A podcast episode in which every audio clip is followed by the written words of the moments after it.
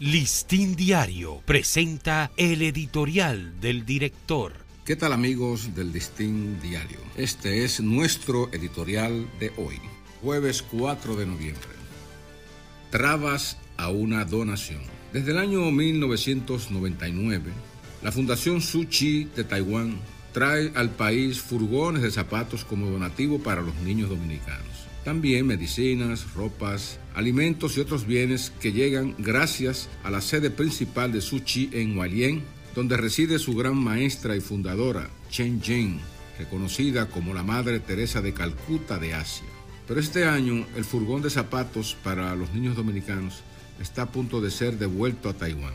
Las autoridades exigen un pago de 650 mil pesos dominicanos para sacar el furgón del puerto de Punta Caucedo. Este diario conoce el trabajo abnegado, desinteresado y en bajo perfil de esta entidad de amor y caridad en favor de nuestro pueblo, lo que está documentado en numerosos reportajes.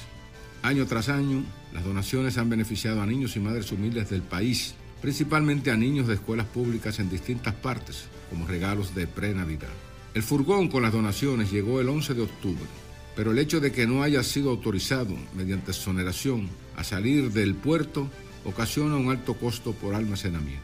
Pese a las solicitudes hechas formalmente ante las autoridades, no han tenido ninguna respuesta.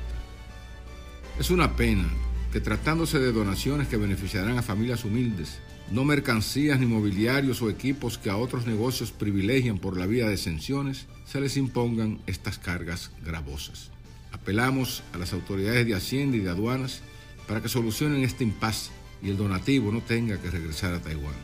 Suchi no es una ONG rica ni poderosa, ni busca beneficios propios. Este ha sido nuestro editorial. Listín Diario presentó el editorial del director.